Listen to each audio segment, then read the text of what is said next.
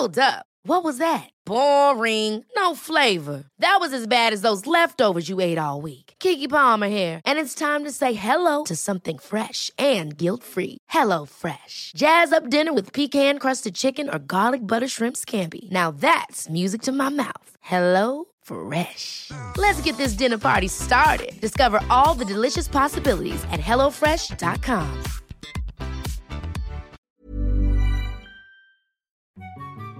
Mes chers camarades, bien le bonjour et bienvenue dans ce nouvel entretien historique avec Audrey Dominguez, docteur en littérature française spécialisée dans les théories de l'imaginaire et les représentations ou mythes autour des plantes médicinales.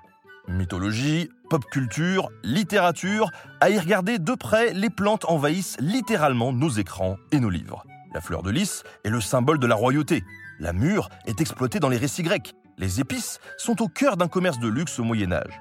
Je vous propose donc de voyager à la rencontre des plantes médicinales d'antan et de tenter d'y voir un peu plus clair sur leurs usages et leurs représentations. Installez-vous confortablement et laissez-vous porter par ce nouvel épisode du podcast Nota Bene. Bonne écoute.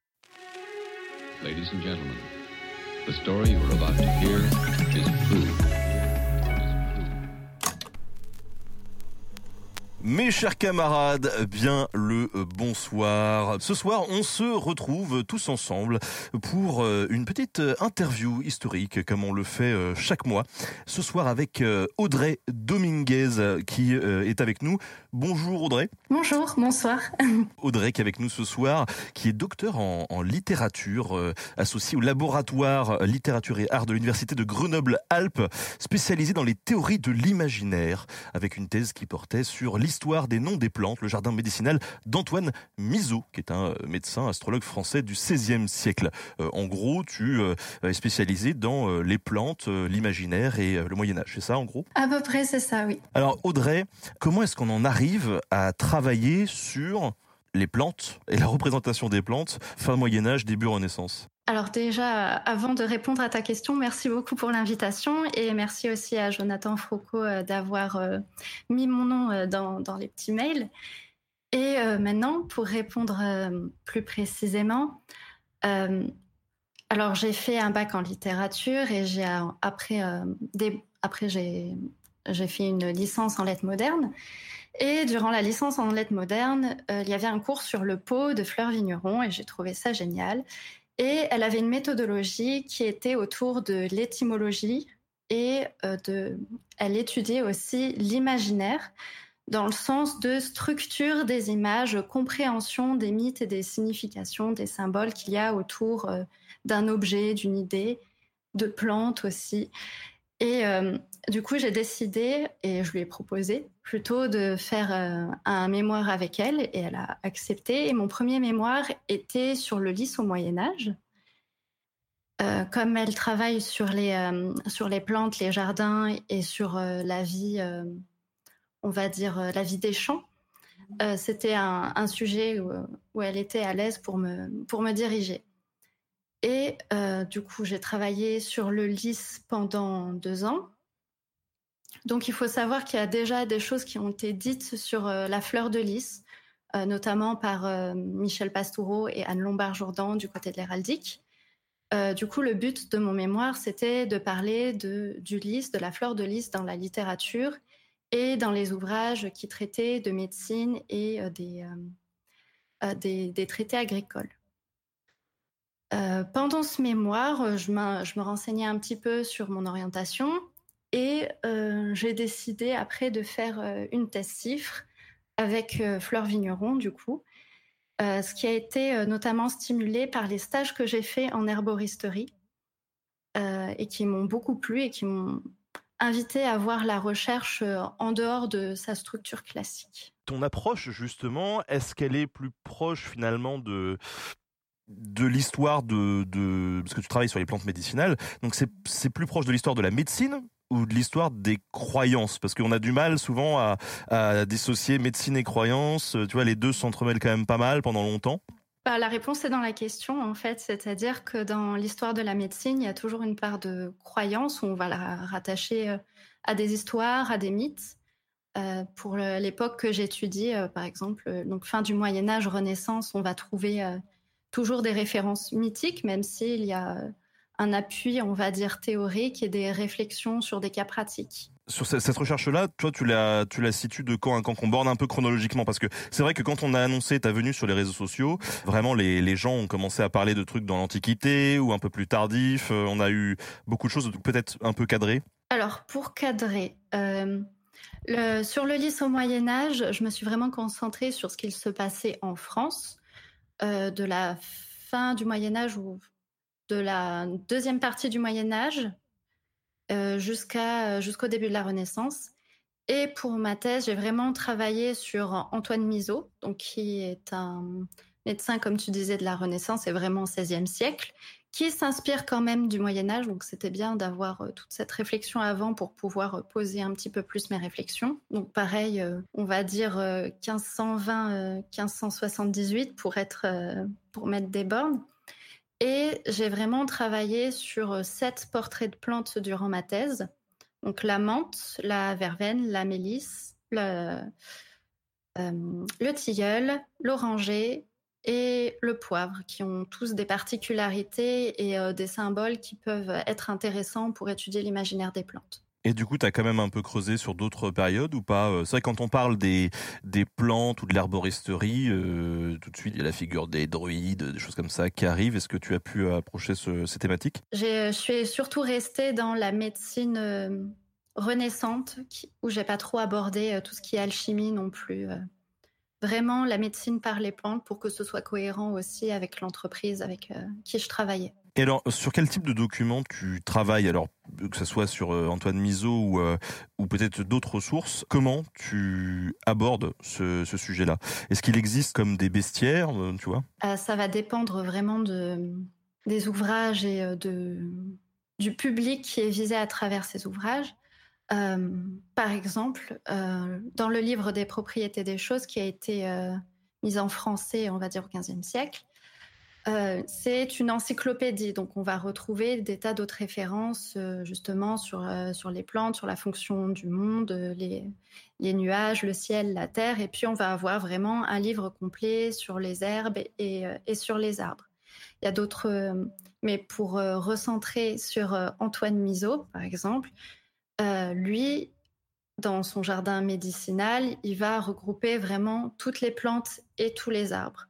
Donc ça va dépendre parfois des, euh, des, savants et des, et des sources même que, que j'étudie. Alors justement, euh, on parle des plantes et on parle de euh, symbolisme. Comment est-ce qu'on sait qu'une plante, elle est attachée à tel ou tel symbole? Alors, je vais regarder essentiellement les sources littéraires pour ma part, mais c'est vrai qu'on peut aussi regarder du côté de l'histoire de l'art et dans toutes les sortes d'images qu'on peut produire mais euh, souvent c'est intégré de façon à ce que ce soit euh, clairement présenté ou plus ou moins présenté. Enfin, par exemple, dans le texte d'Antoine Miseau, on va avoir une partie euh, description qui va être plus comment la plante est, est représentée physiquement. On va avoir une partie sur les vertus et après on va avoir une petite histoire plus ou moins mythique, plus ou moins mythifié sur les plantes, et c'est comme ça qu'on va arriver à associer euh, certaines euh, certaines symboliques. D'autres fois, ça va être directement dans la description où on va avoir des comparaisons et ça va permettre d'alimenter la représentation euh, de la plante. Alors, moi qui ai beaucoup travaillé, euh, tu vois, sur les figures de la pop culture, des épées légendaires, de personnages, de choses comme ça, on voit que ces personnages, ces, figures légendaires, ces, ces, épées légendaires, ces chevaux, c'est ce que tu veux, ça va évoluer dans le temps avec les différentes productions littéraires qu'il y a pu avoir, et du coup, le symbole ou l'interprétation qu'on en fait change. Est-ce que c'est la même chose pour les plantes? Oui, bien sûr. Alors, d'une partie, enfin, d'un côté, il va y avoir l'histoire qui va alimenter euh, euh, comment dire, les histoires en général dans la littérature qui vont un petit peu alimenter l'imaginaire des plantes. Euh, il y a certains usages aussi qui vont être, euh, comment dire, modifiés, inventés suivant un trait caractéristique qu'on n'aurait pas développé avant. Et puis après, il peut y avoir aussi des jeux autour du nom même de la plante, par exemple pour la menthe, comme ça ressemble à mental et, et au mensonge. Ben, on va associer euh, des vertus de la menthe à tout ce qui est euh, soin euh, des, mots, des de tête ou alors justement quelque chose d'un petit peu plus comment dire, d'un petit peu plus vertueux dans le sens moral. C'est-à-dire, on va dire, ah ben, si tu prends de la menthe, c'est peut-être que tu mens, ou au contraire, si, si, si tu prends de la menthe, on va faire appel à ton mental, donc tu vas mieux raisonner après. Alors, on précise quand même ce soir hein, qu'on est là sur la représentation hein, et la symbolique des plantes. Donc, ce qu'on dit ce soir, ce qu'on aborde, ne fait pas parole de médecin, d'accord euh, Voilà. N'allez pas prendre de la menthe euh, pour euh, pallier à ces problèmes-là. Si voilà. Voilà. Ça, ne soigne pas les maux de cœur encore. Non, mais, Voilà, vous faites ce que vous voulez, mais nous, on promet rien.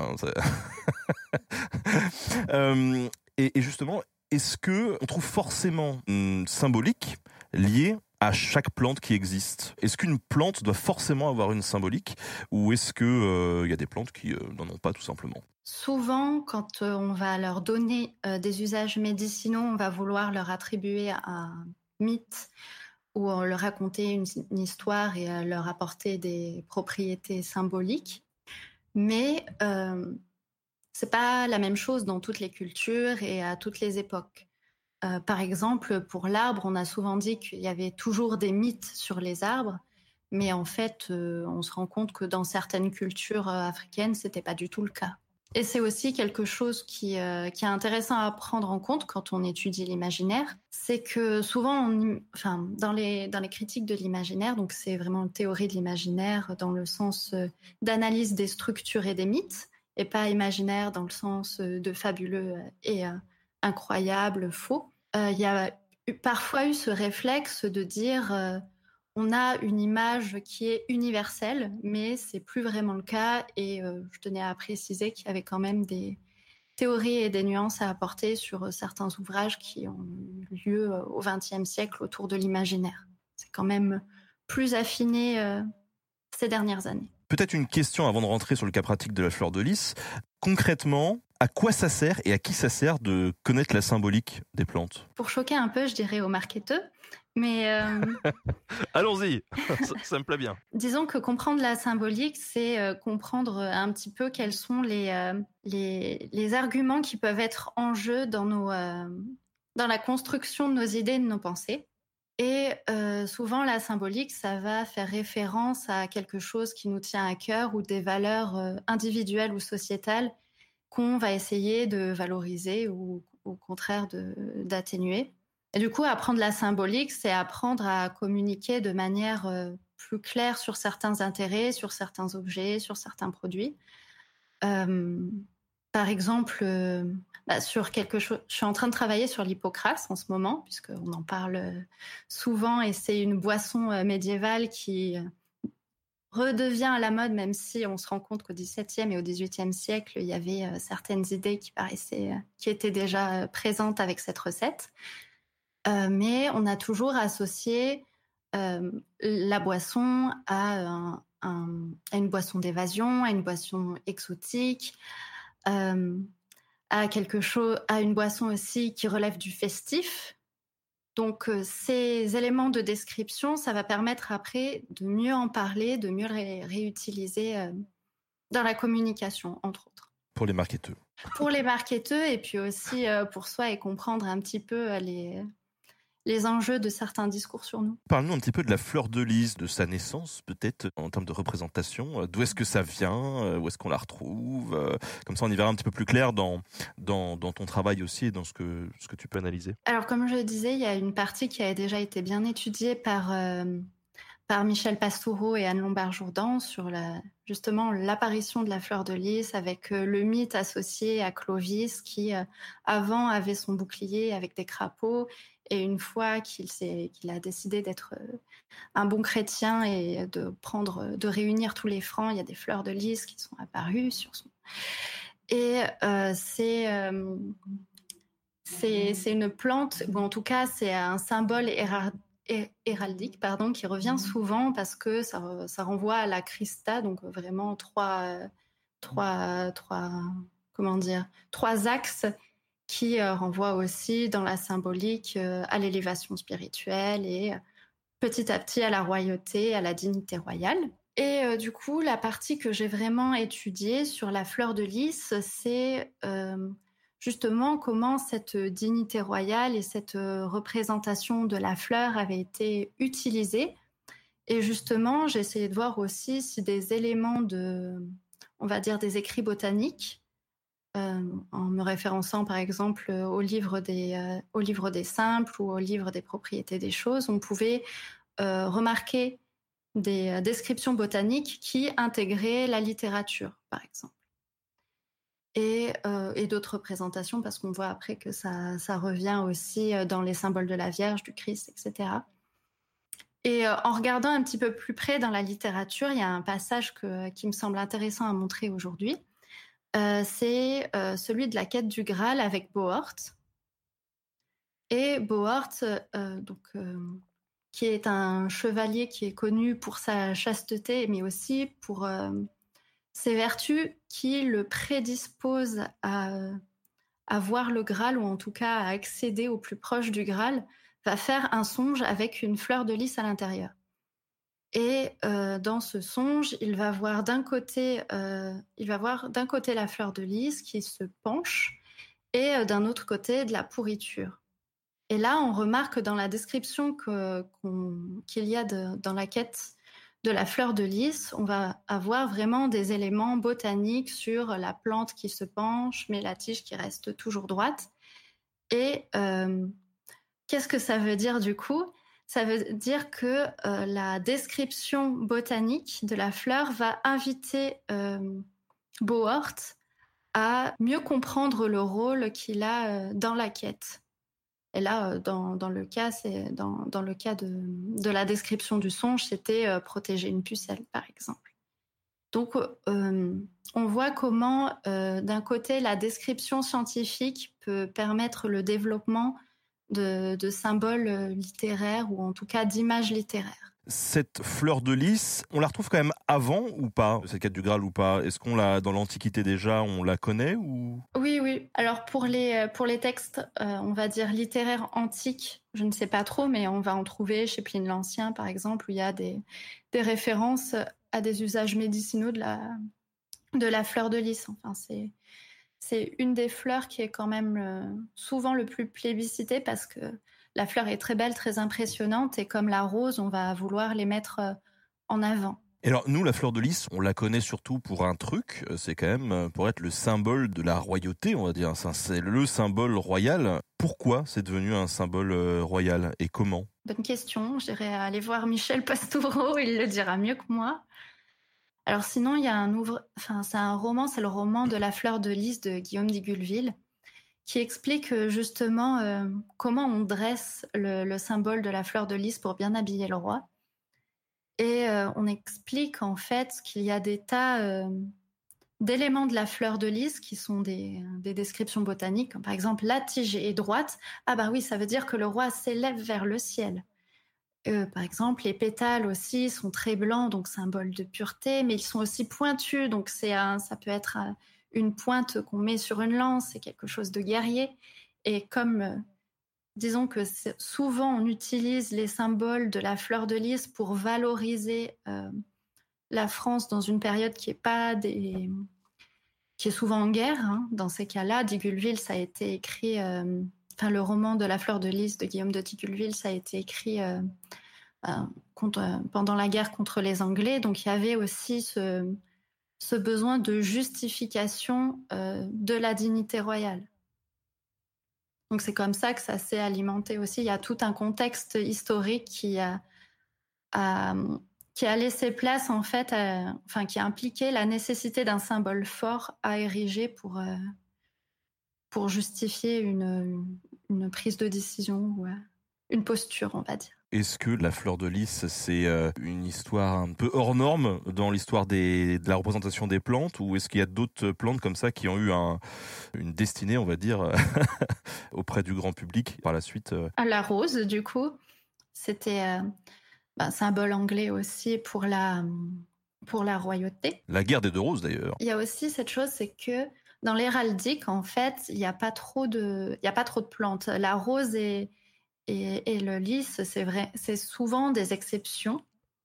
Alors parfois il y a l'iris aussi, on va me dire, mais on va souvent mettre des animaux parce qu'au niveau de la, on va dire de l'ordre des, des créations divines, la, la rose, les plantes sont en dessous des animaux, donc il va y avoir aussi une symbolique plus forte quand on parle d'animaux en héraldique. Est-ce que tu peux nous parler justement un peu de la représentation des autres plantes sur lesquelles tu as travaillé? Tu nous parlais de la menthe tout à l'heure. Donc quand j'ai choisi ces sept plantes, c'était surtout parce que c'était des plantes médicinales qu'on retrouvait en tisane ou qui servaient à parfumer des tisanes pour le cas du poivre.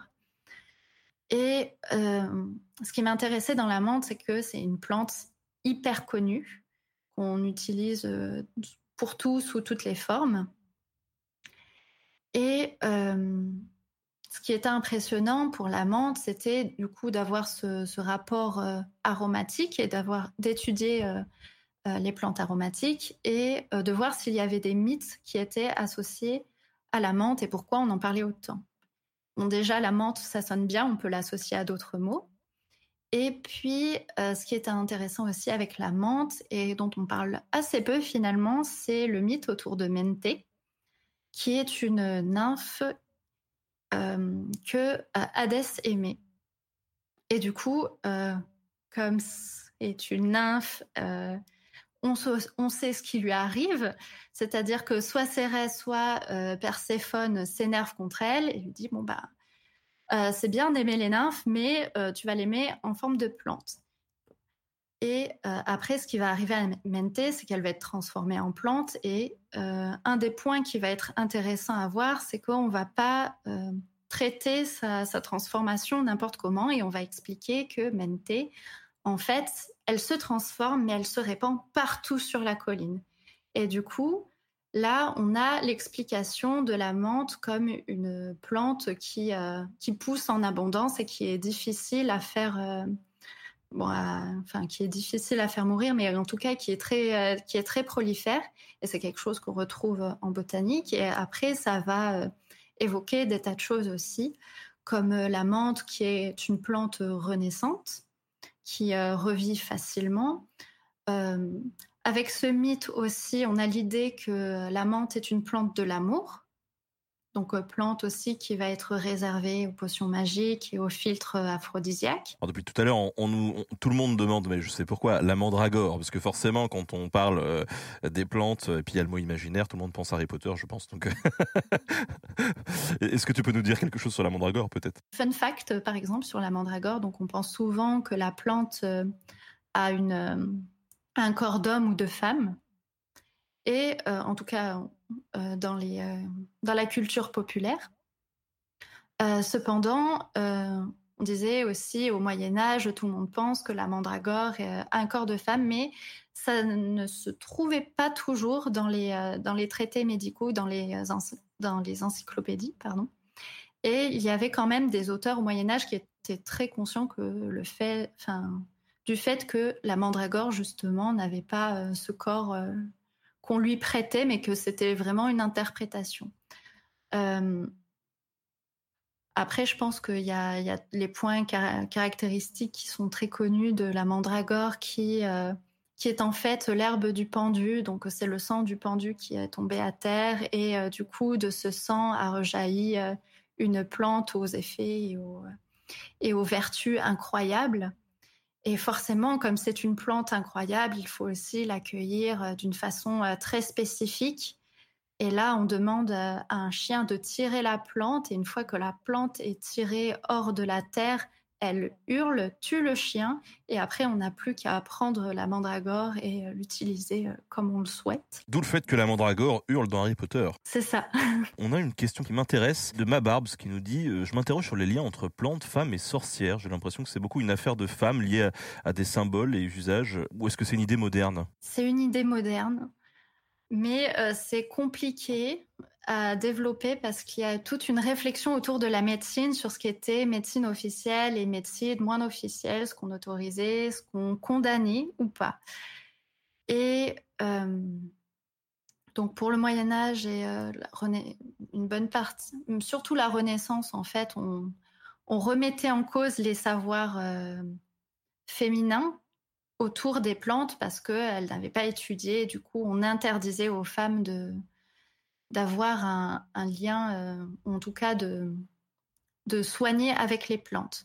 Mais euh, dans la plupart des textes que l'on trouve, euh, par exemple chez Miso, mais aussi dans toutes les encyclopédies et tous les traités de médecine, ce sont des hommes qui font des recettes et ce sont des recettes à base de plantes aussi.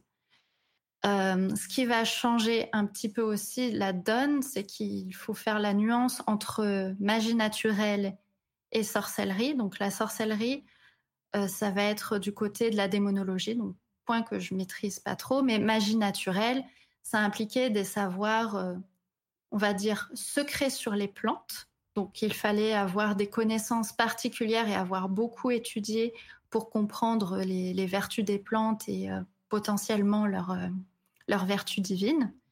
Et ça devait être pour quelques hommes seulement. Donc il y a parfois une nuance qui a été, euh, ou en tout cas un contraste et euh, un antagonisme qui a été créé entre les hommes savants qui maîtrisent la magie naturelle et les femmes sorcières qui, euh, elles aussi, connaissaient les plantes, mais qui n'étaient pas autorisées à les, à les transmettre, on va dire, comme, comme elles le voulaient. Et puis après, il y a aussi une autre partie sur les sorcières qui, qui on va dire, est plus de l'ordre contextuel. C'est que souvent, quand on parlait des femmes guérisseuses, c'était une ou deux femmes dans une localité euh, précise et qui n'avaient pas forcément de, de généralité à faire sur les femmes sorcières. Tu as travaillé sur le poivre aussi? Oui. Parce qu'effectivement, on nous pose pas mal de, questions sur le poivre. Euh, est-ce que c'était déjà arrivé en France euh, au Moyen Âge? Euh, D'où ça vient, etc.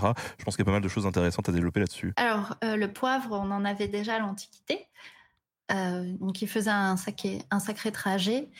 Et ce qui est intéressant avec le poivre, c'est que c'est la graine qui venait, mais on ne savait pas forcément à quoi ça sur quoi il poussait vraiment. Pendant longtemps, on a pensé que c'était sur un arbre, alors qu'en fait, ça ressemble plus à une liane. Et autour du poivre, du coup, comme on ne connaissait pas trop son origine, enfin, on savait que c'était une origine lointaine, mais sur les façons dont euh, se déroulait la cueillette et comment on passait euh, euh, du fruit, du, poivre cueilli au poivre dans l'assiette occidentale, il y avait parfois un petit peu des mythes qui étaient créés. Et notamment, inspiré, on va dire, du, mythe des, des Hespérides, on pensait que le poivre était gardé par un dragon. Que pour récupérer ce poivre, ben, en fait, il fallait combattre un dragon, en tout cas une bête reptilienne qui crachait du feu et qui euh, brûlait les graines de poivre. Euh, et c'est pour ça que les, euh, les, graines de poivre arrivaient noircies en Occident. Donc parfois, ce mythe a un peu été utilisé par les commerçants, puisqu'une fois que le, grain est brûlé, on ne peut plus le, cultiver. Mais il y avait quand même des tentatives de culture, par exemple à Venise, je crois, pour le poivre. Tu as d'autres exemples comme ça d'histoires un peu mythifiées ou autres autour des plantes euh, utilisées justement par les marketeurs, par les commerciaux qui font transiter ces plantes? Alors je crois qu'il y en a eu autour du sang dragon, donc c'est pas vraiment une plante, mais c'est une euh, c'est une gomme qui est issue d'une plante où on essayait, je crois, de la colorer, de la transformer ou créer complètement une autre gomme à partir d'elle. Et en fait, c'est à partir de ces euh, de ce charlatanisme, on va dire, qu'il y a eu toute une littérature à partir euh, de la, enfin, pour la Renaissance, au moins sur 16e siècle sûr, où on va avoir euh, justement des médecins qui disent d'uniquement euh, consommer français et de s'assurer de l'origine de ces produits pour, pour les plantes, pour s'alimenter et aussi pour se soigner. Donc ça fait penser un petit peu à ce qu'on vit aujourd'hui, je trouve, avec le Made in France. Tu peux nous en dire un peu plus justement sur ces, charlatans qui utilisent les plantes ou? Alors, qui utilisent les plantes et aussi qui euh, prennent la place de, euh, enfin, qui se disent médecins mais qui ne le sont pas forcément. On va dire que à la fin du XVe siècle, il y a des euh, questionnements qui se font entre les médecins et les apothicaires pour savoir qui a le droit de faire les médicaments, qui a le droit de, prescrire un, remède, qui a le droit de donner un remède. Et il va y avoir des, disputes, même des, écrits entre pharmaciens ou euh, entre pharmaciens, entre médecins et apothicaires qui vont euh, un petit peu euh, se, un petit peu se battre dans leur dans leur préface pour dire ah ben franchement telle apothicaire elle devrait pas faire ça ou ah ben oui mais vous avez vu les médecins c'est vraiment pas à eux de faire ça etc et et au niveau du charlatanisme c'est vrai qu'il va y avoir ces conflits là et puis il va y avoir aussi comme je te l'ai dit ce, cette idée de bien vérifier ses plantes et de pas parler à n'importe qui de bien vérifier ses sources aussi c'est aussi euh, dans la même lignée qu'on va commenter un petit peu les, écrits antiques pour dire bon finalement Galien euh, c'est pas toujours aussi bien que ça ou ah si quand même Galien il faudrait l'utiliser. Ever catch yourself eating the same flavorless dinner three days in a row? Dreaming of something better? Well, HelloFresh is your guilt-free dream come true, baby. It's me, Kiki Palmer. Let's wake up those taste buds with hot, juicy pecan-crusted chicken or garlic butter shrimp scampi. Mm. Hello Fresh. Stop dreaming of all the delicious possibilities and dig in at HelloFresh.com. Let's get this dinner party started.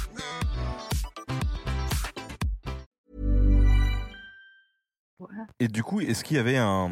On peut imaginer que pour les gens qui s'intéressaient aux, plantes et, à leurs vertus et, à leurs histoires, il devait y avoir des relations d'échange aussi euh, entre eux. Est-ce qu'il y avait une réelle communication entre les différents botanistes, si on peut les qualifier comme ça, euh, euh, les voyageurs, les marchands Ah, totalement. Il y a un bel article de... Alors, c'est Floric Egmont qui a parlé un petit peu de la alors, des lettres qui étaient envoyées à Charles Lécluse, qui est un botaniste aussi qui a rassemblé euh, plein d'informations sur les nouvelles plantes euh, qui étaient découvertes. Et en fait, alors il parle avec des botanistes, il parle avec des voyageurs. Enfin, lui-même voyageait beaucoup aussi. Il y a, tout le principe d'herborisation, c'est pas, enfin, les herboristes, les médecins étaient aussi des voyageurs. Donc, ils voyageaient autant qu'ils le pouvaient, et sinon, ils faisaient appel à d'autres personnes soit qui voyageaient effectivement et qui commerçaient, soit des personnes qui étaient, euh, qui appréciaient euh, tout simplement la botanique, ou en tout cas euh, l'étude des plantes, parce qu'à l'époque c'est compliqué de parler de botanique.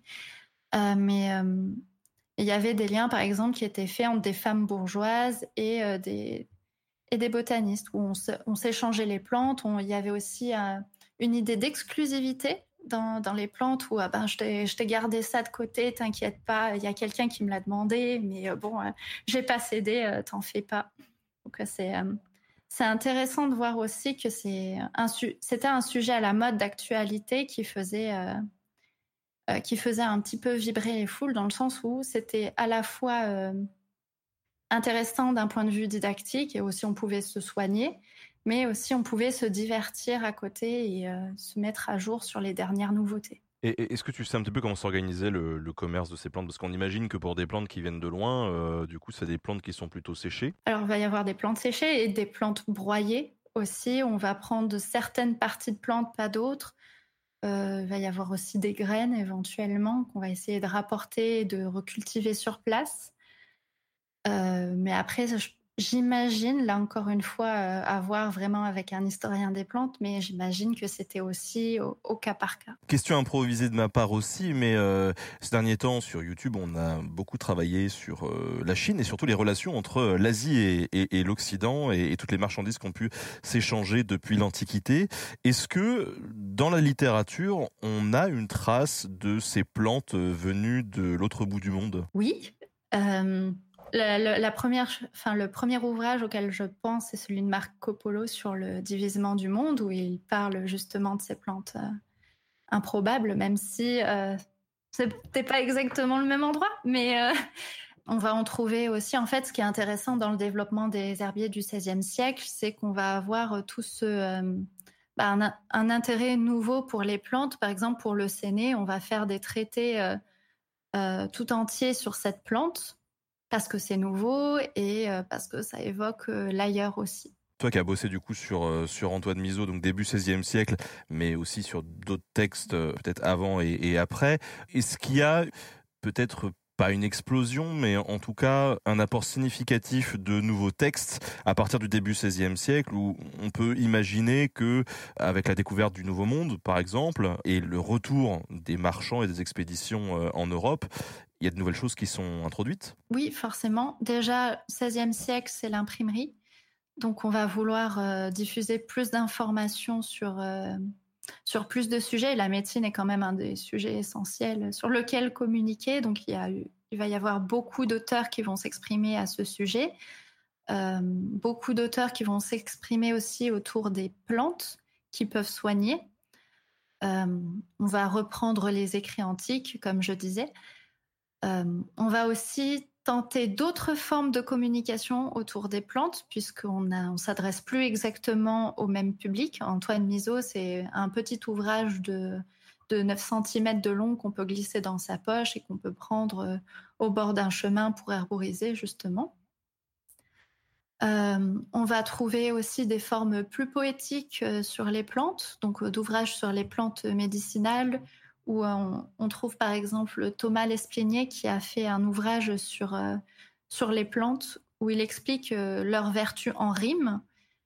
pareil, chez Antoine Mison, on va trouver des parties qui sont rimées pour aider à l'apprentissage, mais aussi pour, pour plaire. Encore une fois, c'est, c'est encore dans l'idée d'avoir un livre plaisant à apprendre et plaisant à lire. Donc voilà, il y a beaucoup de livres qui vont quand même être publié au sujet euh, des plantes, alors en latin, mais aussi en français, puisque ça devient euh, une langue qui est de plus en plus euh, valorisée pour, pour l'étude de la médecine, en tout cas la transmission des savoirs médicaux. J'aimerais qu'on revienne un petit peu sur la mythologie, et en particulier la mythologie grecque d'ailleurs, parce qu'il y a énormément d'usages de, plantes là-dedans. Est-ce que ces textes-là de la mythologie grecque sont encore beaucoup utilisés ou réinterprétés euh, au Moyen Âge et à la Renaissance? Est-ce que tu peux nous détailler quelques petits exemples de ces usages euh, littéraires des plantes? Du coup, comme je le disais un petit peu aussi tout à l'heure, c'est euh, dans la présentation d'une plante, dans les, dans les ouvrages que, que, que j'ai étudiés, donc euh, souvent euh, des ouvrages de médecins, il va y avoir la partie euh, description, liste des liste des, des, vertus des plantes et une partie historique. Donc la partie historique, ça va souvent être soit une histoire personnelle, soit une histoire qu'un autre médecin a vécue. donc la partie expérience, vous voyez, j'ai testé pour vous, et une partie aussi bah, plus mythique. On avait prévu des exemples dans notre préparation, puisque oui, nous préparons les émissions incroyables. Par exemple, tu m'as cité l'exemple de Carthage détruite à cause d'une figue. Donc euh, ça, c'est chez Antoine Miso aussi. Euh, qui a expliqué du coup l'importance euh, d'avoir des figues fraîches, etc., pour bien s'alimenter, que ça aide aussi pour la digestion, etc. Et du coup, dans la valorisation de la figue, pour dire que c'est vraiment quelque chose d'incroyable, il faut dire que Caton l'avait utilisé pour parler au Sénat et dire regardez cette figue. Ah oui, qu'est-ce qu'elle a cette figue? Elle est fraîche, oui.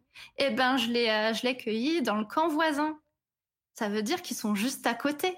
Ah ben, du coup, faut les attaquer. C'est comme ça qu'une énième guerre punique a été lancée.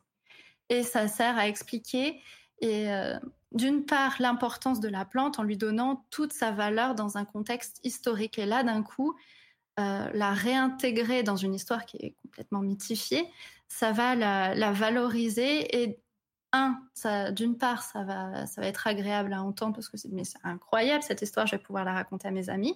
Et puis de deux, ça va permettre aussi de mieux intégrer ce qui a été euh, ce qui a été dit à côté, sur l'histoire de la figue, par exemple, et sur les vertus de la figue. On a aussi des histoires un peu rigolotes autour de l'olivier ou de l'huile d'olive. Oui, alors, euh, alors avant, avant Caton, par exemple, pour l'huile d'olive, donc Hannibal est, pas encore passé euh, dans les Alpes, et comme il fait froid, il va s'enduire d'huile d'olive. C'est comme ça qu'il va retrouver toute sa force de guerrier pour pouvoir traverser euh, pour pouvoir traverser les Alpes. Est-ce que ça marche en vrai? J'aimerais bien.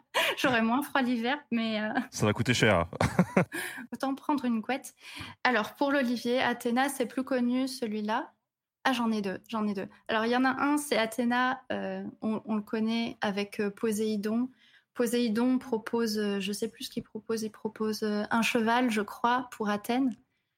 Et euh, Athéna va proposer euh, un olivier qui va donner des fruits et du coup les Athéniens vont dire ah oui, bah, on va choisir euh, cette déesse qui nous a accordé un merveilleux don pour pour veiller sur nous.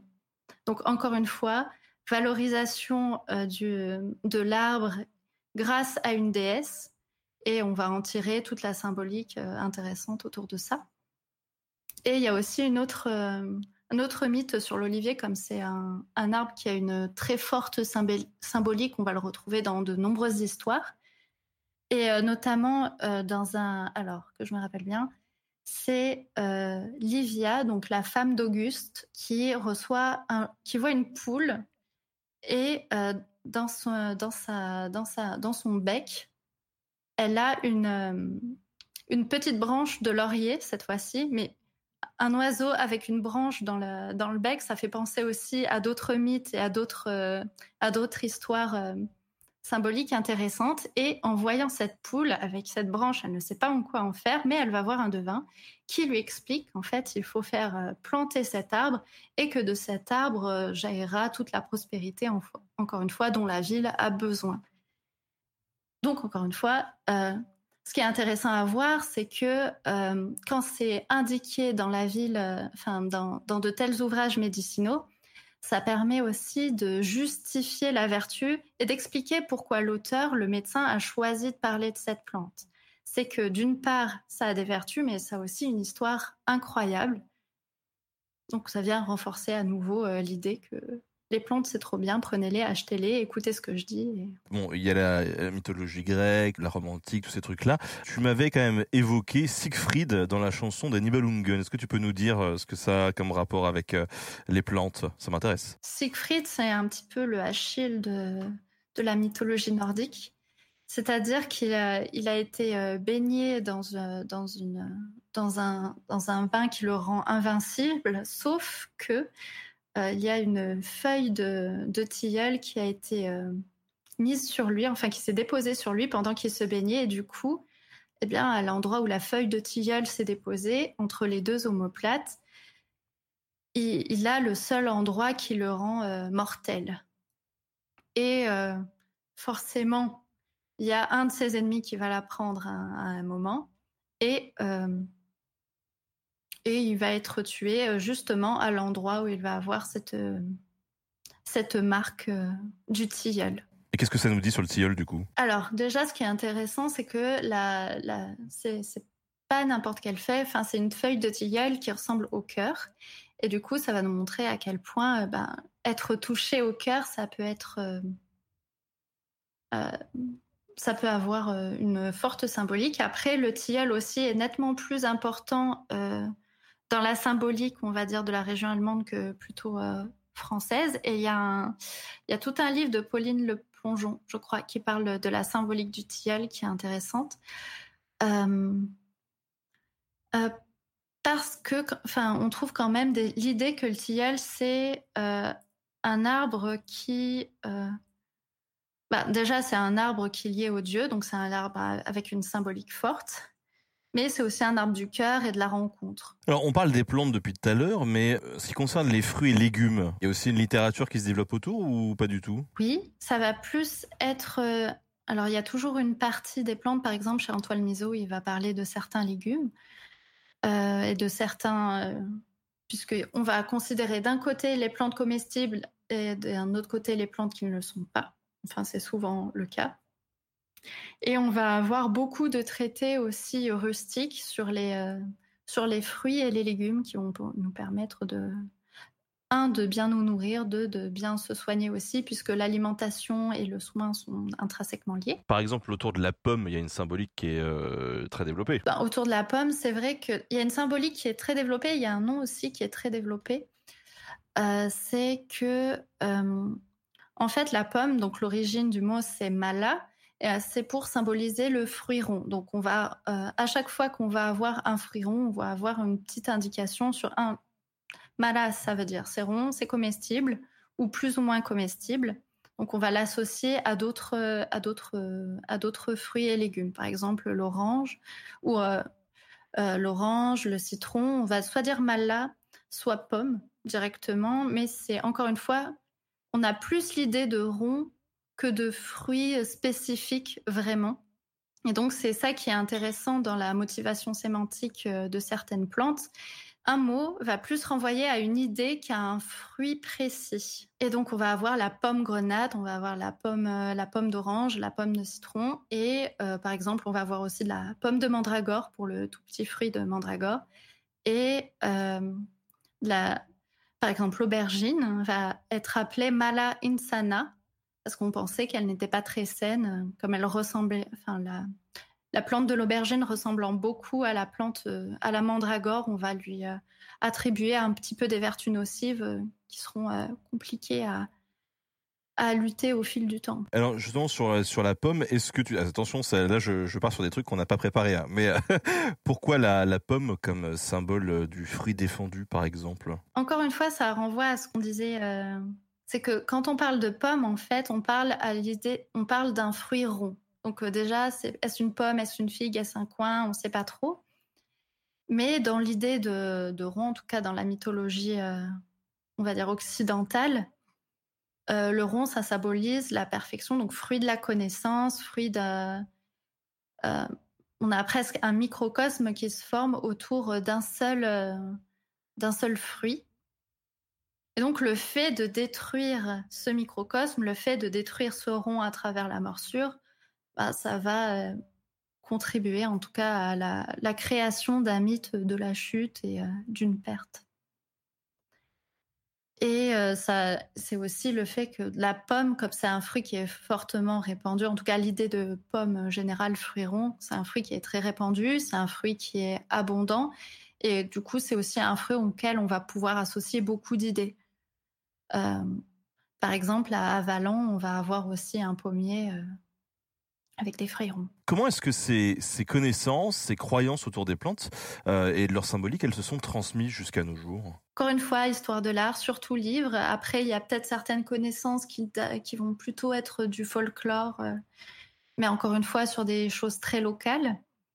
Euh, par exemple, il y a la thèse de Céline Signorini qui parle de la, de, de, des plantes et de, des motivations sémantiques, on, voit qu'on va pas donner euh, les mêmes noms aux plantes suivant certaines régions et qu'on va pas leur attribuer les mêmes vertus aussi. Donc ce sont des choses qui évoluent avec le temps et euh, pour euh, ne pas parler uniquement de l'impré, enfin comment dire, quand on parle de médecine par les plantes, on imagine souvent les les, potions des médecins et les potions et euh, toutes les autres préparations qui ont pu être créées.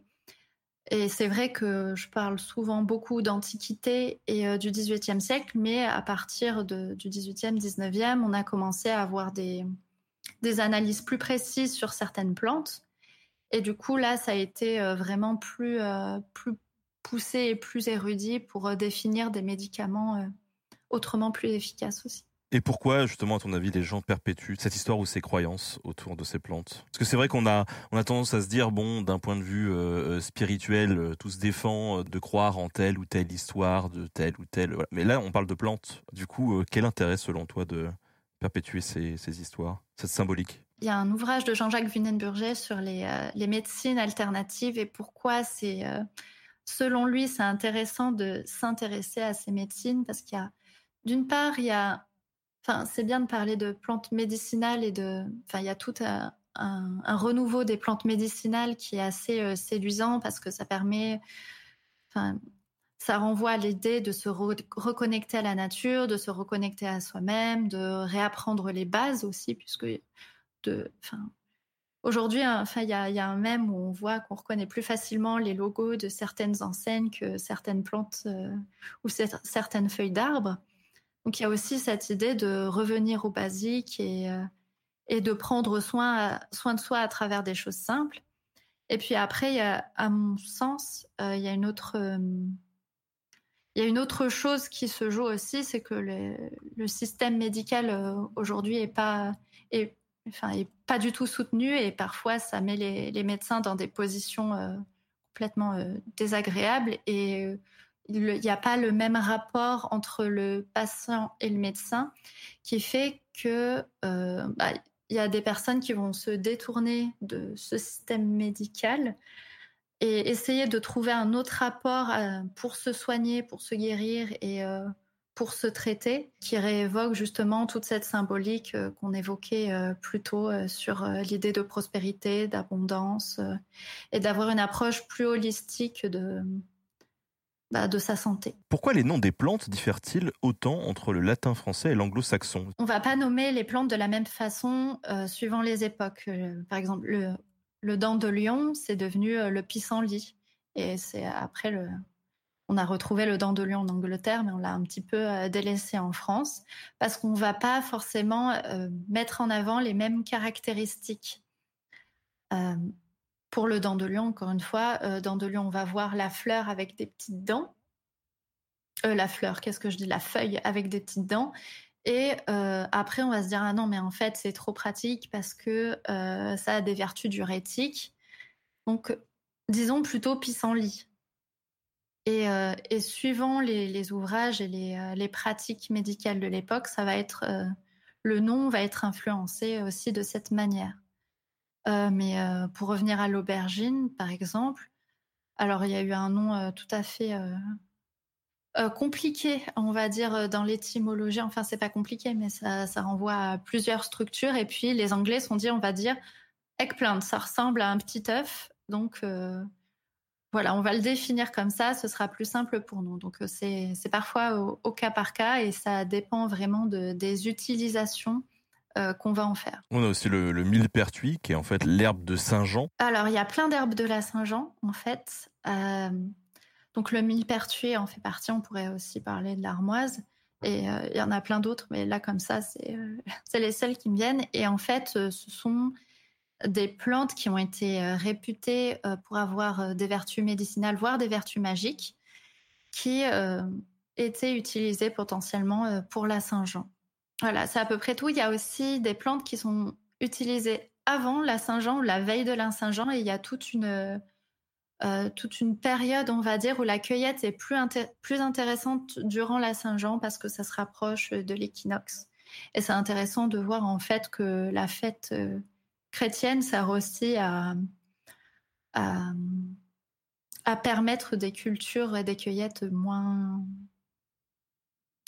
plus éloigné de, du, enfin plus proche du folklore et des cultures populaires et un petit peu plus éloigné des, des connaissances euh, bibliques, on va dire. Alors sur les réseaux sociaux, il y a une question qui revenait aussi euh, régulièrement puisqu'on parle euh, des plantes. Euh, c'est des questions autour du fameux manuscrit de Voynich. Est-ce que tu peux nous en dire peut-être un petit peu plus sur ce, manuscrit? Qu'est-ce que c'est et, qu'est-ce qu'on sait à propos de ce manuscrit? Alors le manuscrit de Voynich, il date potentiellement du 15e siècle et c'est un manuscrit avec un alphabet qu'on ne connaît pas et du coup, la, grande question, c'est de se demander qu'est-ce qui est écrit et euh, quels sont les conseils qui sont donnés. On voit qu'il y a des dessins de plantes, on se dit herbier, potentiel. Il y a aussi des dessins en lien avec euh, des, illustrations en lien avec euh, l'astronomie. Donc là, on arrive à faire des liens un petit peu particuliers, mais le côté plantes, on ne sait pas trop. il y a souvent des, articles qui apparaissent dans les parfois pour dire oh, on a on a réussi à, à, dire ce qu'il y avait dans le niche, on a tout décrypté et puis finalement on n'en arrive pas on n'arrive pas forcément à des conclusions très claires.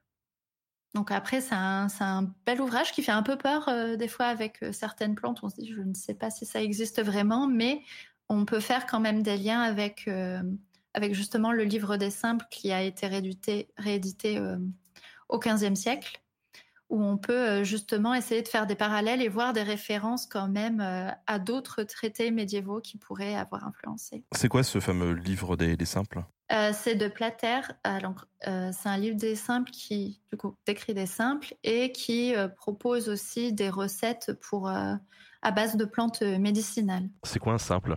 Je suis désolée. Pardon, c'est juste des plantes. C'est alors pour être précis, euh, soit c'est des plantes, soit c'est juste euh, un un remède qui se fait euh, facilement à partir de, matières qui ne sont pas modifiées ou trop mêlées. Par exemple, on va opposer souvent les simples aux concoctions de certains apothicaires qui sont compliqués, même si la terminologie varie suivant la conception qu'on en a. On va avoir soit simple compliqué, soit simple un seul plusieurs, si tu veux. Mais hmm. souvent, ça va être à base de plantes faciles à trouver. Ça n'a rien à voir avec une encyclopédie pour les nuls. Non, non.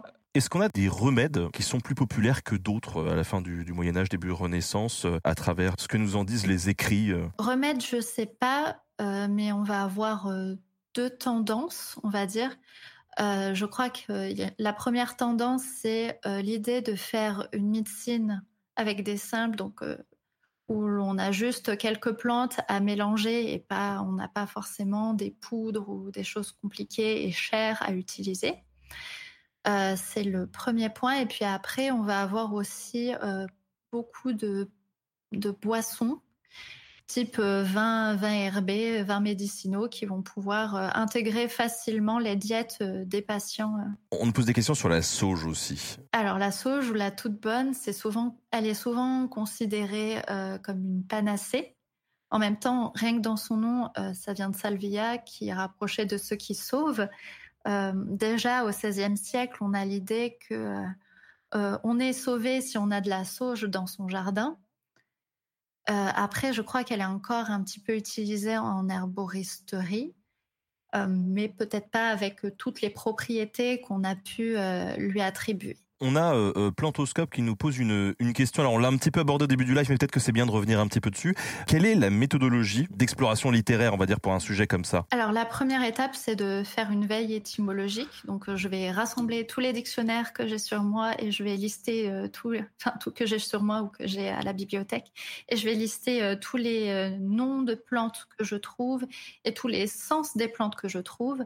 Déjà dans ces noms et dans ces significations, je trouve déjà des mythes et je peux voir si euh, la plante a, on va dire, une image qui est euh, euh, fortement développée ou qui est moins développée ou qui peut être développée et qui a peut-être d'autres pistes dans des écrits plus spécialisés. Et une fois que j'ai fait cette première veille, on va dire étymologique, je réunis un corpus de plantes entre euh, l'Antiquité au XVIIIe siècle, donc c'est le, Moyen Âge long euh, de, Jacques Le Goff, pour essayer euh, de voir comment ces sens apparaissent aussi au cours de l'histoire dans des écrits qui sont, on suppose, fortement diffusés et donc qui permettent de, repérer des, des tendances qui seraient présentes dans les représentations mentales de l'époque. Donc le but, c'est de voir si les tendances ont, euh, ont, persisté ou si au contraire, elles ont disparu, quand, à quelle époque. Et, euh, de voir euh, justement si les tendances qui ont été positives peuvent être mises en valeur aujourd'hui. Par exemple, le chêne, ça a souvent été un symbole de robustesse et de force. Est-ce qu'on peut le retrouver dans, dans des marques ou dans des projets poétiques et littéraires qui qui sollicite cet imaginaire. Ma Barbs qui nous demande quelle a été la découverte la plus marquante euh, que tu aies pu faire lors de tes recherches sur le symbolisme des plantes. Quand euh, j'ai commencé les recherches sur le poivre, j'ai trouvé juste cette histoire de dragon je me suis dit, ah, ok, c'est comme l'histoire euh, des Hespérides, il y a un lien qui se fait, mais euh, j'avais pas encore tiré le fil jusqu'au bout et petit à petit, en fait, j'ai découvert qu'il y avait des plantes draconesques. Je m'explique. C'est des plantes qui sont euh, euh, décrites euh, en fonction des caractéristiques d'un serpent. Donc on va avoir la serpentaire. pour les arbres, on va avoir le, dragonnier. Et du coup, on va attribuer, comme il y a une description sur le serpent, on va attribuer aussi des vertus du serpent ou du dragon sur les plantes. Euh, par exemple, on va dire que la serpentaire permet d'avoir une belle peau, qu'elle permet de lutter contre le venin. Ou comme euh, ça veut dire regarder fixement, on va dire que certaines plantes euh, associées au dragon vont permettre de soigner, de soigner la vue. Et c'est intéressant, je trouve, d'avoir ce, ce, fil conducteur qui peut être suivi ou pas, parce qu'il y a des fois, on fait des rapprochements qui on se dit ah mais c'est incroyable et puis en fait rien du tout, ça s'arrête là et euh, c'est juste un, biais euh, qu'on avait envie de, confirmer. Mais là, ça, ça aboutit à quelque chose et j'espère que ce sera publié en 2022. Alors aujourd'hui, on donne des significations aux, couleurs, par exemple, des différentes roses. On associe le rouge à la passion, euh, le jaune au fait d'être cocu, etc. Euh, Est-ce que ces couleurs-là, euh, elles se retrouvent déjà dans la littérature des plantes à cette époque? Alors pour le lys, la blancheur, c'est clair. Euh, on va dire la lys, le lys est blanche, donc on va valoriser cette plante euh, qui est de, plante de la pureté. après, au niveau des couleurs, donc c'est on va dire 12e, enfin deuxième moitié du Moyen Âge, elles ne sont pas toujours très fixées. Enfin, c'est compliqué. Par exemple, la rose, on va dire que la rose est rouge, et c'est assez, c'est plutôt plus tard, dans, vers la fin du Moyen Âge, qu'on va commencer à dire rose. Et euh, pareil pour la violette, la violette peut être blanche ou euh, purpurine. Mais euh, donc il y a cette partie-là où on voit pas forcément les, les fleurs de la même couleur suivant les époques. pareil pour décrire des plantes ou même des feuilles, on va dire que par exemple, la menthe, on va dire qu'elle c'est une feuille noire parce qu'elle est plus foncée. Après, il va exister une autre menthe blanche parce que la feuille est plus claire. Donc il y a, ces jeux de couleurs et c'est important de, le signaler qu'on ne voit pas les choses de, la même façon aussi quand on décrit la plante. Peut-être que tu peux développer un petit peu les autres plantes que tu avais euh, évoquées tout à l'heure, parce que parmi les sept que tu as évoquées, euh, on les a pas toutes faites. Euh, je peux évoquer la mélisse, par exemple, qui est euh, l'herbe aux abeilles, la feuille des abeilles, qui, qui est intéressante puisqu'elle permet de, de, décrire un petit peu son environnement donc on a euh, une plante, mais on a déjà tout un, tout un paysage euh, qui se dresse. ce qui est intéressant aussi avec la mélisse, en plus d'avoir tout un lieu, c'est c'est aussi les vertus qu'on a pu lui attribuer et les usages, les façons dont on a pu la préparer. Par exemple, dans la mélisse, on a l'eau des carmes qui, enfin, la mélisse est utilisée dans l'eau des carmes, qui a été attribué à des religieux, puis après qui a été un peu disputé par euh, des apothicaires euh, entre le XVIIe et le XVIIIe siècle. qu'est-ce que c'est exactement? Excuse-moi. De... Euh, L'eau des carmes, c'est une boisson médicinale, une sorte de cordial avec un assemblage de, de plantes. Donc on va trouver de la mélisse, de l'anis, du fenouil, après toutes les toutes les, euh, toutes, les, recettes varient, même si c'est une recette unique tenue euh, par des religieux que personne ne connaît. On retrouve souvent une recette principale et puis après euh, d'autres, d'autres, on va dire, d'autres recettes dérivées. Et ce qui est intéressant avec la mélisse, c'est que souvent elle n'est pas très connue, en tout cas on en parle assez peu mais on voit quand même qu'il y a un imaginaire qui peut être développé autour d'elle et potentiellement une, recette, une infusion ou euh, encore une fois un produit à base de plantes qui peut être créé autour d'elle. Pour revenir sur le tilleul justement, comme euh, en fait j'avais parlé de deux arbres dans ma thèse, il y en a un qui était intéressant, je trouvais parce qu'il avait des fruits et l'autre non. Donc on a parlé un petit peu de la pomme d'orange et du fait que ça évoquait un petit peu l'exotisme. Mais dans le tilleul, le tilleul, on va pas parler de son fruit. Mais ce qui est intéressant, c'est qu'on va quand même trouver d'autres centres d'intérêt autour de son bois, autour de sa feuille avec euh, Siegfried. Et euh, finalement, quand une plante ou un arbre euh, nous intéresse, il, va y avoir forcément des liens qui vont être créés, des formations de mythes qui vont plus ou moins s'établir autour de ça. On a une petite question sur le, le gui. Est-ce que tu peux nous en dire quelque chose ou pas? Parce que c'est une, une plante qui, dans l'imaginaire, alors est associée au druide, tout ça, même s'il y a beaucoup de choses à dire là-dessus. Mais euh, par la suite, justement, est-ce que le, le gui euh, fait partie des plantes aux propriétés curatives ou pas? Le gui, on le croise, on en parle souvent chez Pline parce que c'est le, c'est un des passages où il parle vraiment. Donc Pline, premier siècle, une sorte, enfin c'est un encyclopédiste qui euh, on va dire, réunit une très grande somme d'informations euh, sur l'histoire naturelle. Et donc, il y a toute une partie sur les plantes. Et à un moment, il va parler de ce gui euh, druidique. Et c'est assez surprenant parce qu'il ne fait pas, il n'y a pas d'autre évocation de cette culture euh, qui est très fréquente dans son texte. Mais à part ça, alors c'est sûr que c'est utilisé, mais pas abordé euh, au XVIe siècle ou très peu et pas dans les ouvrages que j'ai euh, que j'ai étudiés. Je tente la question, même si c'est à moitié dans le médicinal. euh, sur les choux, est-ce qu'il y a des choses à dire ou pas? Parce qu'avec les, les, gars qui naissent dans les choux, par exemple, et les filles dans les roses. Euh, J'avais fait de brèves recettes sur le chou parce que, en fait, c'est une plante qui euh, se cultive bien. Donc, on en parlait souvent, que ce soit à la fin du Moyen Âge ou à la Renaissance, euh, parce que quand, on, a faim, on se fait des choux. C'est un, légume qui est cultivé sur des terres sèches, donc ça pousse bien, si je me souviens bien. Et cette histoire d'enfants qui naissent dans les choux, j'ai cherché et j'ai trouvé que des traces au 19e siècle dans des, euh, ouvrages, des, des, journaux, qui, euh, un petit peu euh, journaux de maman, qui essaient d'expliquer euh, la vie à ses enfants de façon un petit peu originale, mais j'ai pas. Après, peut-être que dans le folklore, il y a d'autres choses, hein, mais c'est pas. C'est pas ce qu'on trouve dans les textes médicinaux.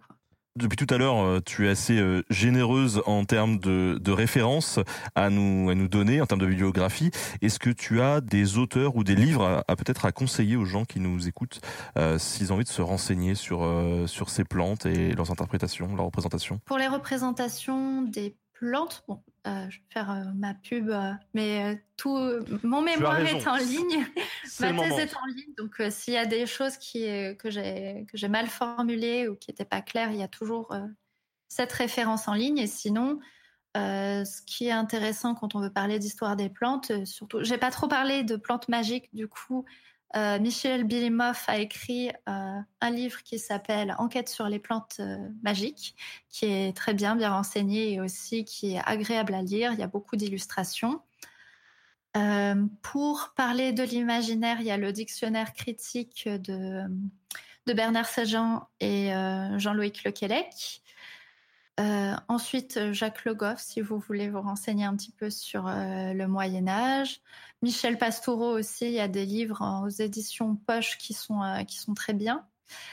Et sinon, Philippe Walter aussi, un ouvrage qui est petit et intéressant pour s'intéresser aux croyances populaires au Moyen Âge. Voilà, c'est les, cinq que je trouve pas mal pour aborder l'histoire des plantes et l'imaginaire aussi. Bah c'est top. Et d'ailleurs, euh, tout à l'heure on parlait des couleurs. Pour tout ce qui est couleurs, hein, a beaucoup travaillé dessus aussi et c'est vachement bien. Donc n'hésitez pas à aller faire un petit tour là-dessus. Ah oui, si vous voulez vous euh, si vous vous intéressez aux sorcières, comme c'est pas, enfin, je m'intéresse surtout aux médecins qui connaissent les plantes médicinales, mais pas aux sorcières qui connaissent les plantes médicinales parce que encore une fois, c'est c'est plus du côté de la littérature démonologique. Mais euh, il y a une conférence en ligne de euh, Marianne Closson, je crois, qui parle de l'imaginaire de la sorcière et qui développe euh, justement euh, des questions euh, que j'ai que j'ai croisées dans les commentaires sur Facebook.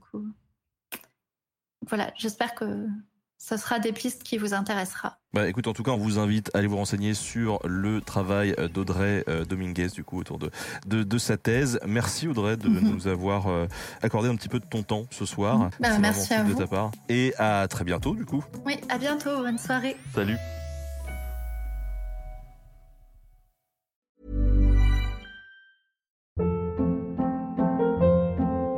Hold up. What was that? Boring. No flavor. That was as bad as those leftovers you ate all week. Kiki Palmer here, and it's time to say hello to something fresh and guilt-free. Hello Fresh. Jazz up dinner with pecan-crusted chicken or garlic butter shrimp scampi. Now that's music to my mouth. Hello Fresh. Let's get this dinner party started. Discover all the delicious possibilities at hellofresh.com.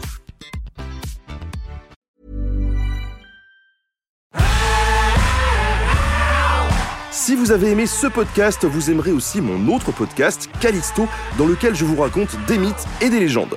En attendant que vous nous suiviez sur Castbox, Apple Podcast, Podcast Addict ou toute autre plateforme qui propose cette fonction, n'hésitez pas à vous abonner. Vous pouvez même nous laisser une note et, soyons fous, un petit commentaire, je le lirai avec plaisir.